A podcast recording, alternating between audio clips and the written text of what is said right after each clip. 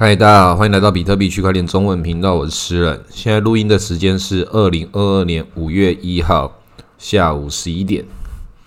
比特币的价钱现在三万八千点，以太币的价钱两千七百七十点。那我们今天早上发生了一件 NFT 世界的大事，就是 Other Side，也就是那个猴子他出的土地 NFT。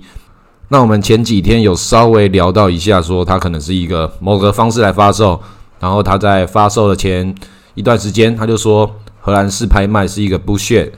那这里跟大家科普一下荷兰式拍卖。荷兰式拍卖就是你的价钱那个越来越低，低到一个程度的时候，开始有人觉得这个价钱是可以接的。但这种状况在我们这个猴子这个领域，它发生的话，它可能会引发一些一系列的 gas war，所以他们决定取消。这是他们讲的，因为事实上后来就是 gas war。Apple 在昨天晚上也是那个涨爆了，然后一买完土地之后就暴跌，很多人花了很多的矿工费去抢这个 Apple 的地，但是它一出来之后，在二级市场中，OpenSea 就已经价格已经爆炒上去了，所以就主力懂得如何玩，然后两种不同的这些割法，那我们讲这种割叫做你没赚到钱，你赔钱的话，你就可以讲被割，有一部分很多人赚到很多钱。像我就有几个朋友买到那个地，真的是很恭喜，以后就要靠他们吃穿了。那实际上我们要理解一件事情，这个猴子它在上面并没有产生任何的经济，你必须要有经济的过程，就是要有买方卖方，有产生新的价值。那现在我们就这个 NFT 的买卖，它不叫做新的价值，它叫做重新再分配，把一块饼画各种方式重新切给你。猴子已经把自己变成这个 NFT 界的这个霸主了，所以他拥有这个定价权，也拥有这个分配权。那如果说这个还想要参加猴子这个元宇宙的朋友，最简单的方法就是买他的这个币。当然，这个币买了现在可以干嘛？不能干嘛？但是全世界所有的经济体都一样，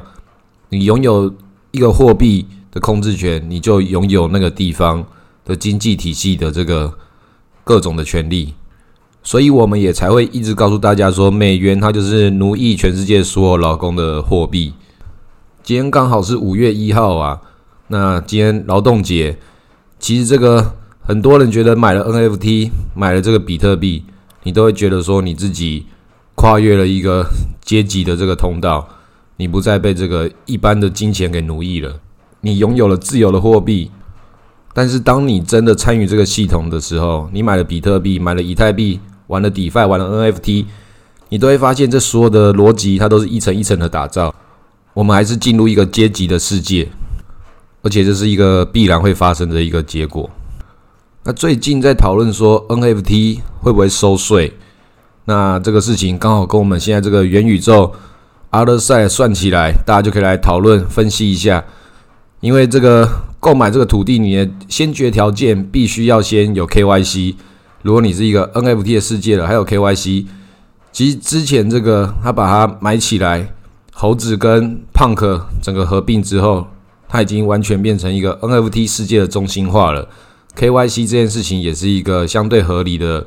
一个结果，但就代表着他们已经跟传统世界已经做好了接轨。很多人会说。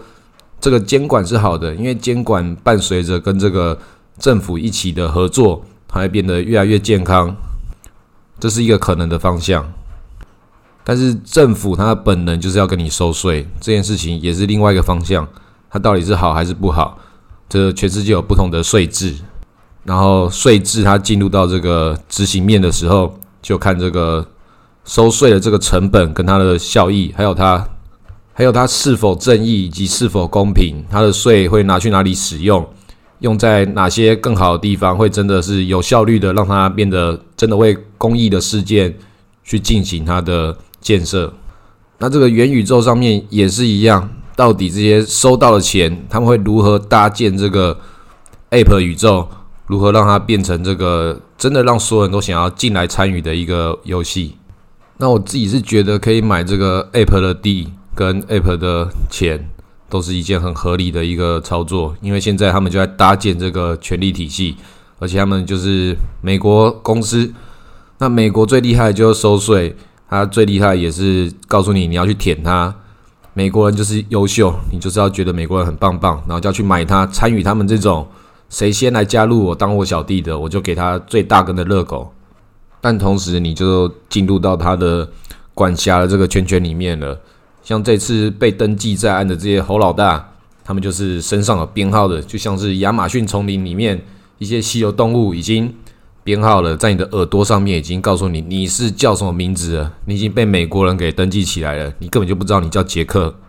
或是不管你要叫什么其他的名字，反正只有缴税的事情跟你有关，你不要以为这个美国人在元宇宙上面抽不到你的税，全部都看得到，这里只是一个窗口。那之后还会发生什么事情？至少美国在现在，它就可以跟海外跟它无关的人收税了。本来你是一个台湾人，或是任何一个地方的人，你不是美国公民的话，他是没有权利对你收税。他们是属人主义，他实际上跟你收税的方法以前有很多，就是美元霸权，涨跟跌就是跟全世界劳工收税。那这次直接把税单可以寄到你家，如果你是一个海外海外的人。然后你赚到美国人的钱，利用美国的网络公司，比如说 Google 或是亚马逊或是 Shopify 这个东西，如果你赚到美国人的钱，他就要来跟你课税。那这课税为什么他课得到呢？因为平台是美国公司，美国公司现在已经没有办法跟这些大公司课到税了。这些资本他们可以请到最优秀的会计师，他们想要把账做成什么样子，都是在他们的金融魔法里面。包含员工福利，然后公益，或是这些土地买卖，还有各种的这些事情，都只是方法而已。我讲的都是最粗浅的。他们在金融黑魔法里面有各种不同的大窗口、小窗口。这次最优秀的就是代表美国政府已经很饿了，就是反正我扣不到你的税，我叫你去割全世界的韭菜，你还帮我割，可以吧？他们就变成粮草征收人。所以美国政府已经实行了这个。古时候罗马时代才会有的这个包税制，就是这些机构们上缴一一份钱给美国政府，就缴这么多税。因为美国政府没有办法来跟其他不是美国公民的人收到税，但是他有这个需要，因为他贪婪是他的本能。那这件事情不是在批评美国，而是我们人类世界本来就这样。谁能够把制度掌控在自己手中，他们一定可以找到方法。去奴役他们控制的底层阶级，这是全球化的一个自然现象。那这个世界这种贫富差距，它是会流通的，但是它的流通不改变的就是我们一直讲的蓝筹。换句话说，就是那些有钱人他们会继续的越来越有钱，所以你才要去抱住的是顶级资产，因为中间还是会有流通的。科技会演进，然后政府也会有政策，这个社会有它的调节能力。那说万变不离其中的，就是上层社会他们制定规则，然后剥削这个中产阶级，然后去奖励底层人民，然后剥削所有的人。这样的话就可以一直越来越稳固。只要越下面的人他们过得越舒服，越不愿意反抗，他们就越安全。但是大家都在。安逸的时候，你就需要有人劳作，所以中产阶级这个时候就是非常重要的。整个社会是是靠中产阶级在搭建的。那中产阶级里面有些人比较优秀，他们进入到顶层阶级之后，就玩了另一波新的游戏。那这一次，在这个亚马逊跟那个伊隆马斯克这些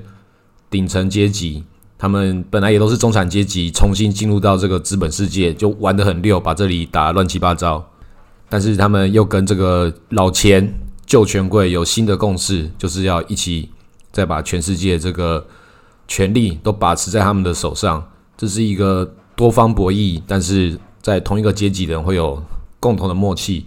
所以并不是说谁在哪个阶级，他就到了上层阶级，他就会记得他应该要怎么做。那是一个讲法，通常要怎么做对世界更好或什么，他们都可以有自己不同的价值观，但是他们最终的行为都还是会建立在这个世界的默契规则上面，就是刚刚的这个割韭菜理论。所以你在里面你要赚到钱的话，你必须要先认清自己就是一个奴隶身份，然后你也要知道说这个世界你要如何的去迁入这个价值体系。你一定会进入到既得利益者的部分。你赚到钱的时候，但是你赚钱的方式，有很多种，有些人就真的是那个开了公司，然后不给员工薪水，把员工当奴隶用，这种公司也是在这个世界上是存在的，甚至台湾也很多。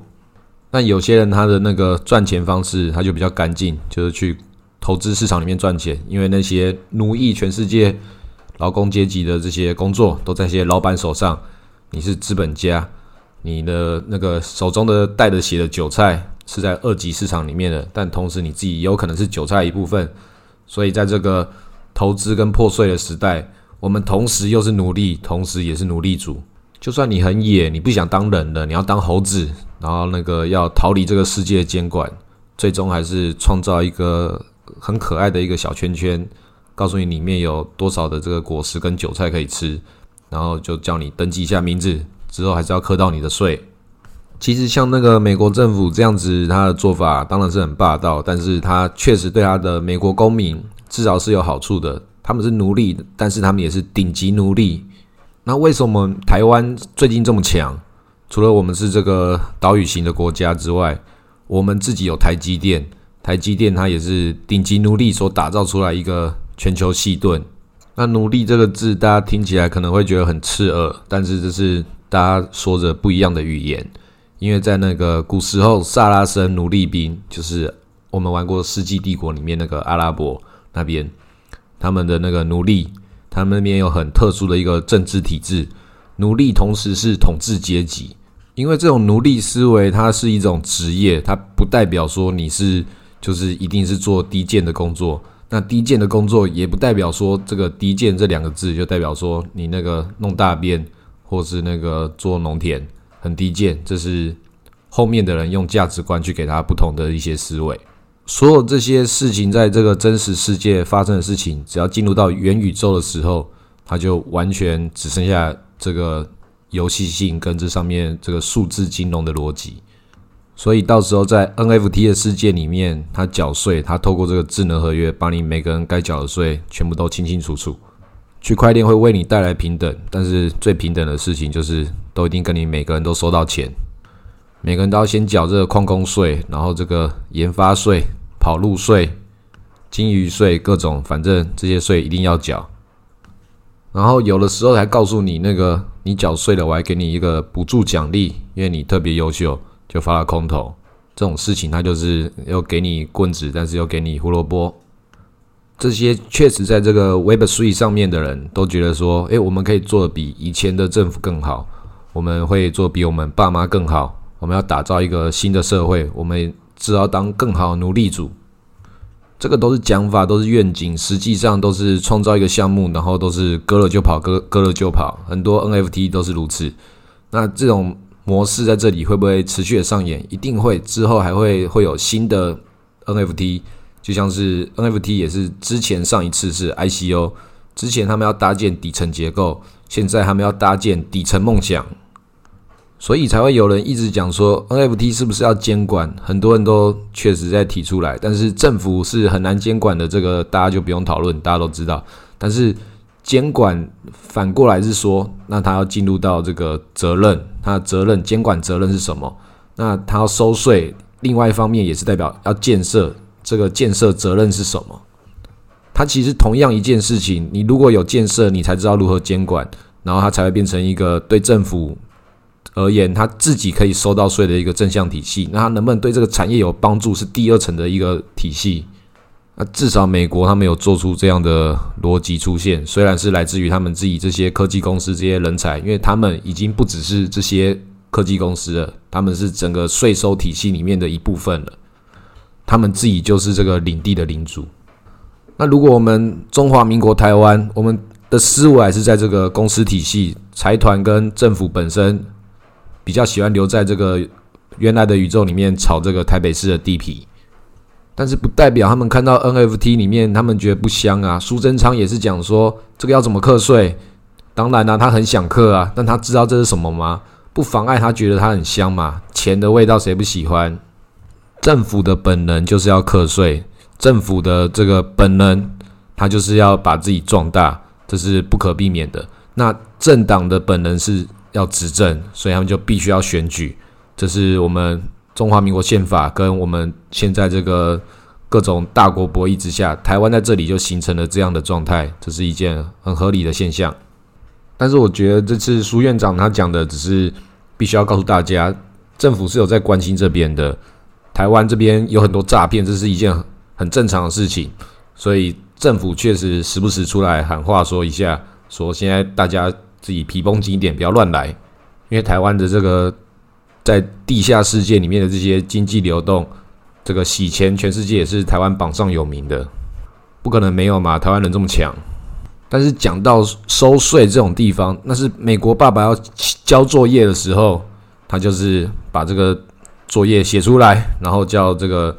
全世界的各国领导人自己决定自己这个作业要怎么写。你那个分数写不好的话，美国爸爸就要帮你退货，或者重新各种方式修理你一顿。所以台湾的这种税收，就是等美国抄作业，台湾都不会有自己的这种战略性思维，觉得在这个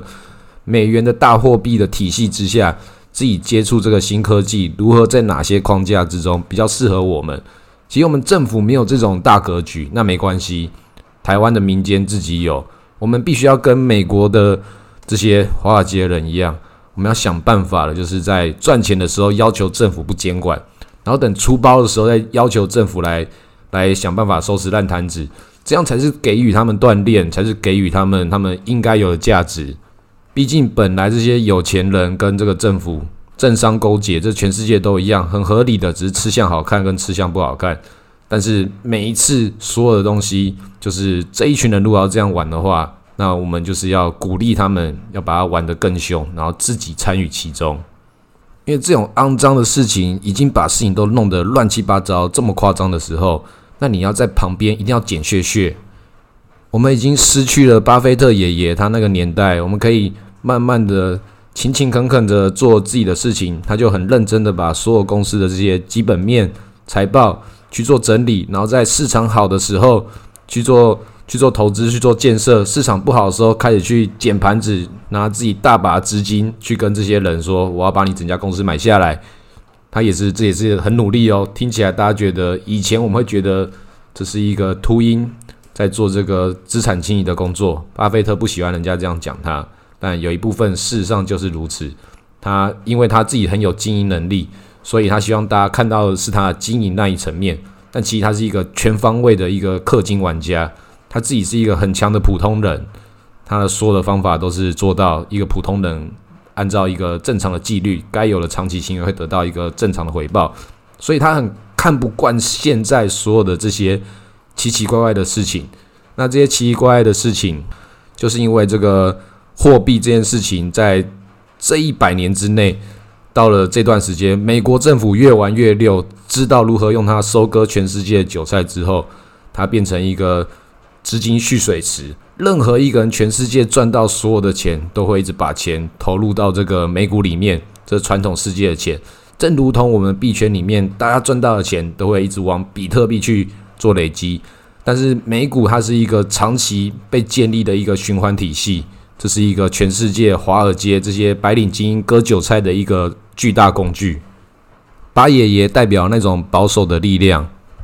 那其实我是很敬佩，也觉得这保守力量是合理的。因为大部分的人如果心中没有这种保守力量的那个坚持的话，那你能力比较强一点的人就会去割到韭菜；那你能力比较弱一点的人，你就会发现你能力比较弱，你不做一些比较激进的事情。或是比较同流合污的事情的话，你会赚不到钱。他已经慢慢的把那些努力的空间给那个排除掉了，大部分人都变成是更血腥化、更精英化，就是你自己太弱，努力本来就是不重要的事情，选择比努力更重要。你如果选择不好的话，你活该被这个世界淘汰。但是长期下来，我们会得到是哪些人？我们就会失去那些。那个愿意把头低下来、默默做事情的这些重要劳动力，因为我们不鼓励这种这种行为了，所以八爷爷他才会觉得他很看不惯，因为他觉得就是他树立了一种投资人典范。其实我真的确实真的很敬佩这种这种事情，不能够因为他讨厌比特币，然后你就觉得说。那个，我们一定觉得要跟这个老人对着干。他有时候讲出一些话，也是觉得说，哦，这个好像很刺耳，在教训我们。他们中间在开玩笑的过程，也是有讲说，那个嗯，不是不要继续再骂人了吗？其实还是尽量能够和蔼可亲。我刚刚忘了把这个事情说明清楚，因为昨天晚上就是扑克夏他们的股东大会，这个大家一定要好好珍惜。每一年开一年少一次，这一次好像已经是最后一次的这个午餐会了，所以大家还去集资弄了一个 lunch 道。虽然八爷爷他就很不爽这种我们加密货币的族群，他也觉得说这些在乱来这些臭小朋友。但是这个 lunch 道确实是像我们一样这种没办法参与这个。扑克下这个股票投资的投资人，或者是那个，或是没有办法那个去参加股东大会的人，我们就可以用一个这种方式去参与它。Lunch 到就他们集资跟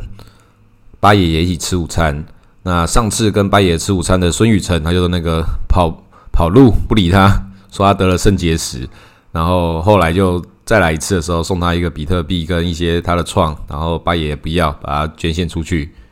那这次我们一样，大家可以集资，然后就给八爷爷吃午餐，就感觉我们也跟他吃了一顿午餐。因为八爷爷觉得全天下没有白吃的午餐，那我们付出我们代价，或许会有白吃的午餐，或许这个让取到这个午餐币，它可能会暴涨，它也有它的民营性。但最主要，我自己个人是觉得是纪念。那也是在这一集那个讲了八爷爷他的这种思维，但实际上所有人都要知道，他做事情虽然是一般人都做得到的事情，但是有很多我们一般人做不到，就是你的出生，这是一件很血淋淋的事实。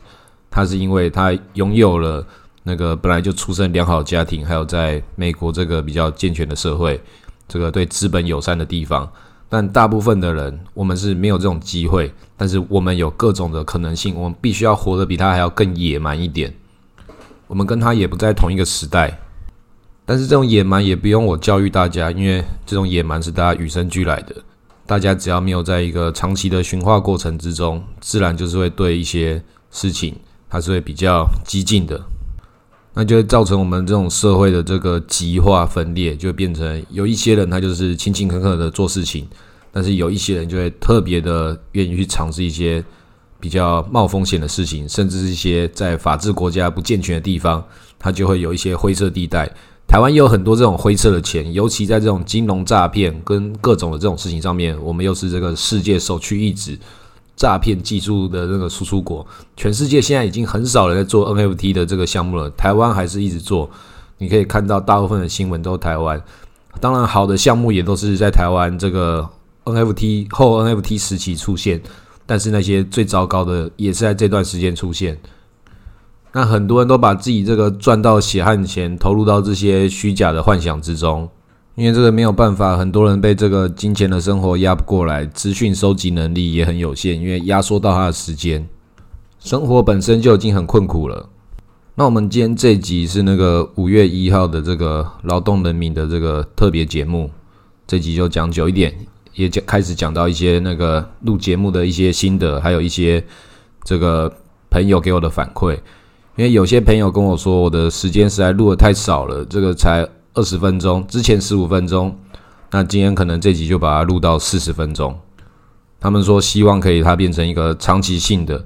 那实际上我有没有这么多产量可以录到这个四十分钟？每一集都要开始来讲这些事情？那。开始就会有一些各种的水分出现，那可能也不是去珍惜大家时间的一种行为。但是也有朋友跟我说，确实你你的节目，他就是来陪伴我，就是来做这个通勤时间。刚好我讲的一些事情，那个也是在站在比较支持劳动朋友，觉得这个我们要对这个资本主义对抗，但是也告诉大家一些现实面，就感觉好像有跟一部分的朋友站在一起。然后就觉得这个在通勤节目上面，就给他们有一些好像自己有在认真的对财经的思维去提供一点这个努力。那其实我们这个社会确实，我们大家都很需要这种给自己的一些安慰，就是，哎，我就算没有办法努力，但是我好像有在努力；我就算那个我很懒惰，但是我好像还是有一点愿意付出。及听我节目，希望说不要完全变成一个给你这种感觉的东西，让你好像觉得自己有在干嘛，帮助赚钱。这其实没有，这就是陪大家而已。真的会赚钱的东西，那个真的要讲的话，他都会占用到一些这个这个饼，它就是会被分掉的。我在节目上我会讲到的都是可能的，我自己也不确定的。那我也必须老实讲，我很确定的一些会赚钱的东西，它也是额度很有限的。那这种事情，它在这个所有的金融市场里面都是一样，就是像现在干这些白名单各种的，有一些你越早期参与的时候，你能够分到的也不多，但是你参与的时候，你会发现啊，那个还是大佬在分分游戏分饼的这个过程。你越认真参与，其实你就是对这个体系，你就是越把自己当做一个劳动人民，但是你的打工的最大获利对象都还是制定规则这些人，那它是一个必然现象。你要不要参与其中？长期来说，你最终都还是要做出你的选择，你必须要妥协。就像是我现在把节目入场，也是有朋友一直跟我讲说，节目现在就是对超过。半个小时的节目有比较好的演算法的那个福利，也是建议我可以来那个读那个评论，告诉大家鼓励，给我五星吹捧，让我在这个演算法路上能够越走越顺畅。那这件事情要不要妥协？我们可以慢慢长期来看，就只有今天这集录到四十分钟，那还是希望大家可以来帮我多按赞，然后五星吹捧，然后可以让我那个分享留言这样。那我是很感谢这些都给我节目有这些有这些建议，因为代表说大家也想要成为说帮助我一起来把这个比特币各种的这种想法去拓展的一部分，大家也希望可以一起参与其中。那我其实最鼓励的就是大家也可以自己来录节目，或者写文章做内容。只是，当然，现在也已经很多人在做了，而且它也变成一个内卷型的市场。大家在这个网络世界流量里面，都要跟这个演算法去做妥协。所以有这么多东西可以讲嘛？那可能是不一定是有的。像我都觉得，干真的要我讲到四十分钟是要讲什么东西？因为这个世界上没有新鲜事，大部分事情我们都只能用现在时事，然后再找出历史的这个结构去把它去做重新的讲过一遍。然后你会发现，所有事情看起来都是一样的，就像是你看电影一样，电影都会很好看，但是总是会有一个电影的套路。那在我们最近的这个年代里面，这些电影的套路更明显了。好莱坞他们已经没有什么新的玩法了，因为电影产业作为这个资金需求很大的一个产业，它有不可避免的，大家也听过说，电影很多人拿来洗钱的这个故事。但这种东西，如果到美国去的话，他们都会把它变成一个合法的一个产业的逻辑。美国制定这种东西，所有东西都是你不要出乱子，然后在我们这个价值观体系之下，我们收得到税，那我们就会允许这样的金钱黑魔法在里面的流动。所以，已经蛮长一段时间，电影是为资本服务，不是为这个观众服务的。但是量大管饱，只要你的量在这个资本的服务之下，还是会有一些优秀的作品出现。那刚好今天五月一号，我们就推荐那个 Netflix 上面做工的人，我是还没有看过，但是我很多朋友都推荐我看。但是我最近都一直在看 YouTube，我还是最推荐那个，反正我很闲，他也是很多这个做工的人，这个大家都会很有共鸣的地方。他有讲到我们矿工，也有讲到这个劳动声音。也有告诉我们要高举人民的法锤，但是我们都要知道，长期来说，你不能够一直停留在这样的这个思维，你一定要建立自己的事业。我们先要把这个原来很多我们以为在我们小时候都觉得这个社会阶级的思维要重新打破。如果你现在是在公司上班的话，不要觉得自己可能要一直往上升官的这种想法。我们。只要没有变成股东的时候，全部都只是打工的人。不管你是总经理，还是你刚进来的小职员，或是你是一个科长，就算是你的公司再大，给你的什么福利再好，都要把自己抛离这个体系，去重新建立一个自己新的体系。就像是那个我一些朋友也很优秀，他们工作的时候都会开始慢慢的进入到养老思维。那这种养老思维是。很正常的，很多人只要开始老了就会正常。但是他们自己的本业，他们已经不再是本副业了，已经是本业了。本业就是投资，这就是这段时间很多人混得还不错的，可以在这个社会的框架体系之下，找到各种财富密码，去用投资赚到钱，再用赚到钱去买房，再用自己本来在这个公司的体制之下，因为有拿薪水，再去跟银行去做这个房贷，所以这个世界它其实是有给一些中产阶级一些机会的，但是这个机会就是你必须要。参与他们的这个既得利益者体系，你要认同这套体系，因为每一套体系能够一直存在下去，即便它很腐败，即便它很邪恶，但是你一加入，你一赚到钱的时候，就哦，这里好神圣哦，这就是我努力得到结果。我买房子，我本来就是努力之后该买到房子，然后我又研发研习，了解这个金融黑魔法。我买了第二栋、第三栋都是合理的啊，然后这就是这些资本家一间公司一间公司的开，然后一栋房子一栋房子的买，然后跟这个体系开始建立了商会，然后跟政府开始开始勾结。那勾结是讲不好听，但是这价值体系的串联，这就是所有世界正常的一部分。你如何也变成这个世界的一份子，既得利益者的世界？只要愿意去冒险，那这个冒险就是我建议大家二十趴。会听比特币节目的人，就是勇于冒险精神的这个念头已经出来了。如果你是保守的人，你就二十趴资金拿去买比特币，就已经很冒险了，非常冒险。但是有很多人觉得这也太保守了吧？应该是一百趴比特币，然后二十趴拆出来的去买小币。这个是有些人这样玩，像我自己本身就是这样玩。那这个先决条件就是你必须要能够满足你最基本的生活所需，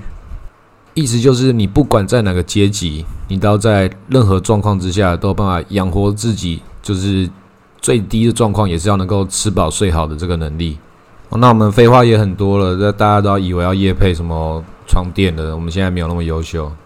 我们先等那个叶黄素的厂商来叶配那个元宇宙，这个比较相关，比较有机会。好，那我们现在来讲一点干货跟赚钱有关的那个，比较推荐大家一些太 formal 的一些东西。我现在就是推荐我之前一直在使用，也一直跟大家讲的那个 Uniswap 的操作。那必须先讲，这必须是你的资产量级必须要到一个至少几万美金，有办法在里面操作的人才可以使用的一个方法，因为它 gas fee 就是一个不小的花费。但如果你本来有在上面做操作的朋友，在几个月前就那个跟着我参与其中的话，那个收益应该是蛮不错的，因为它的 V 三，它的那个收益的资金运用效率比较高。那我这段时间有一直把我这个交易策略给优化一点，因为它只要你的交易区间你设的比较小一点的话，它那个成长的倍率是更高的，并不是你除以二的区间之后，它就效益单纯的乘以二而已，它。倍率是更高，所以你这么做之后，你的风险就是它一跑出你的交易区间，你就没办法得到这个收益。但如果你预测对，然后又像现在在横盘的时候，你设的区间越小，那个收益是非常可观的。这就是我最近在做的事情。那这样的事情它是有时间窗口的，所以也不知道多少的时间可以继续有这样的横盘。然后再来就是。他这么做，他是会去分散越多人来像我一样这么做的话，我的利润就是分的越少的。所以我特别在这个节目的后面再继续讲给大家听，因为能够听到最后的朋友就感谢你们。那如果你们听到这里，也请你们去帮我按赞，增加一些演算法的一些加持。这是我们一些这个风险提示，还是要告诉大家，你设定一次的这个区间，那就。要花你至少一百多美金的手续费，如果一跑出去你赚不到这个钱的话，那就是亏大了。所以就是跟你那个出门去出海捕鱼一样，你每次这个燃烧这个 gas fee 能够捞多少回来，那你必须要去算它。那以现在来看，我觉得这个算起来都是相对是合理的、好赚的。那更干货一点的就是以太币对美金这个交易对，它在手续费零点零五的这个比例之下，它的交易量是比零点三这个还要更大的。这个详细的规则，大家自己去听不懂的，自己去网络上搜寻。那本来就知道的玩家，你就可以去更进阶的算它它的交易量，因为它只要大于它的那个六倍，那就是手续费抽的是人家六分之一，但交易量是六倍以上的话，你的这笔交易就是划算的，这个操作就是正确的。所以讲的这个方法全部都是普通人都做得到的，它就只是一个加法减法，然后看收益。你唯一有不确定性的地方就是猜这个交易区间，然后还有你自己要能够准备到几万美金。那这种是使用 Uniswap 里面比较保守的做法。如果你是更激进的玩家，你比如说像今天早上的这个 App 买地的事情，有些人就预期这个 App 会涨。那你预期 App 会有很大的交易量的话，你也可以在这个 Uniswap 上面做流动性挖矿，因为你没办法参与去买那个地，但是你有办法参与其中买这个 App 去做交易。但上面有没有风险？是有的。我自己开了一个交易仓位，它的那个手续费非常惊人，一天就大概十几趴。但它一离开那个交易区间，那个 App 往下暴跌的时候，我就那个变满手的 App，然后变被套牢。但如果我更勤劳一点，就是一直盯着盘的话，它只要一跌出去，我就马上把它捡回来，然后继续再开一个新的交易仓位，我就继续赚这个以美金为本位的这个筹码量。但是它是用 App 跟以太去做交易，所以你必须要那个盯得很紧。但这种玩法它就是一个，就是你出去玩，你去那个出海捕鱼，我就是在这个船上睡着了一下，那我就啊，这个突然就被套牢一些。但是我还有另外一个更大的这个收集、收集捕鱼的器具，就是以太坊对美金。所以你必须要一个先承受风险的能力，再去做一个更高度风险的事情。但是你打造你可以承受风险能力的那个赚钱机器，同时它也是在一个风险之下，所以我们会一直没有各种的真正的安全感。这个所有的人类金融体系之下，就是叫我们要一直赚钱，因为总是会遇到这个熊市的时候，真正所有投资人的考验，在比的并不是你赚了多少，而是你能够在牛市的时候带走多少资产，是在你熊市的时候可以重新再来的。所以这种游戏大家玩起来就是每一年都要这样玩，你必须要累积到一定程度了以后，然后你才可以像巴菲特一样一直打造自己的体系，然后慢慢慢的让它越来越完完整，可以抗各种风险能力。所以所有的这个操作都是一样的，就是你必须要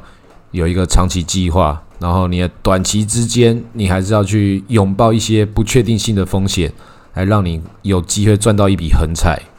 那如果都还没有这些资产的玩家，没办法做这些操作，那你最简单做的方法就是存钱，然后买比特币，把自己的生活、把自己的工作继续打造好。因为你只要长期把你的工作，你也要有一个正确的一个事业观之后，那总是会越来越好的嘛。社会上大部分的一些有在努力、足够聪明的人，这个社会会给他们往前进的一些回报，得到一个普通人该有的普通收获。再加入这个金融市场的体系，一步一步的让自己能够累积资产。那比特币是一个最简单能够抗通膨的一个顶级资产。那些台股或是美股，你加入了之后，你还要去看它，那变得你要更多的一些时间。像我朋友一样，可以在那个上班的时候看盘，这种优秀人才，大家要好好学习。那接下来市场会怎么走？这个是大家都猜不到的，因为不知道美国会把这个事情玩到什么样的程度。乌克兰战争现在都比那个 Netflix 还要精彩了，然后现在正进入一个中间的休整期。实际上，就只有像那种一线玩家里面才可以看到，那真的是靠近消息的更中心。但是我们都可以猜得出来，就是美国不希望这场战争这么简单的结束，就算要结束，也是在他的控制之下。他们一定要把他们的利益安排好。那现在最重要就是看他们这个升息的状况，还有升息之后他们怎么表演，如何把他们自己的一些故事说得更通顺。那最近这个比特币以及 NFT 的各种市场好像就没中国什么事了。那我自己是觉得，等他们把上海事情忙完以后，应该我们还是会看到其他的事情会慢慢的力道出现。因为并不是他们在搞上海事情，就代表他们的金融部门是在放假，或是一起努力防疫。他们本来的这种金融的布局不可能是没有的。这个人民币想要去跟美元对着干，尤其在这种世界大战的时候，人民币到底要怎样的去做自己的布局，他们也是有一定是很多想法的。但他们内部有很多东西，一些炸弹要拆，像是房地产炸弹、上海还有他们其他的各种问题。现在地缘政治跟金融政治都已经开始混为一谈了。那另外一个也是我们那个底层人民的劳工朋友阿明狗的墨西哥，他们也是最近通过比特币作为他们的法定货币之一，可以用它来缴税、缴定金、规费之类的这些。那这是不是在跟美国对着干？这就不清楚了。反正墨西哥跟美国一直关系都不是很好。但是美国就是，反正你做什么事情，只要影响到我利益，我就觉得你在找我麻烦。所以墨西哥可能只是单纯的使用比特币，美国可能还是觉得他在找他麻烦。新加坡也是，只是那个对中国比较客气，美国就觉得新加坡可能是要站在中国那一边。反正全世界在中美两大国之中，这种货币政策一定会对所有的劳工朋友一定都有影响。那最简单的事情就是你要跨越这个思维，就是比特币就是在这个两大势力之中，你可以无关。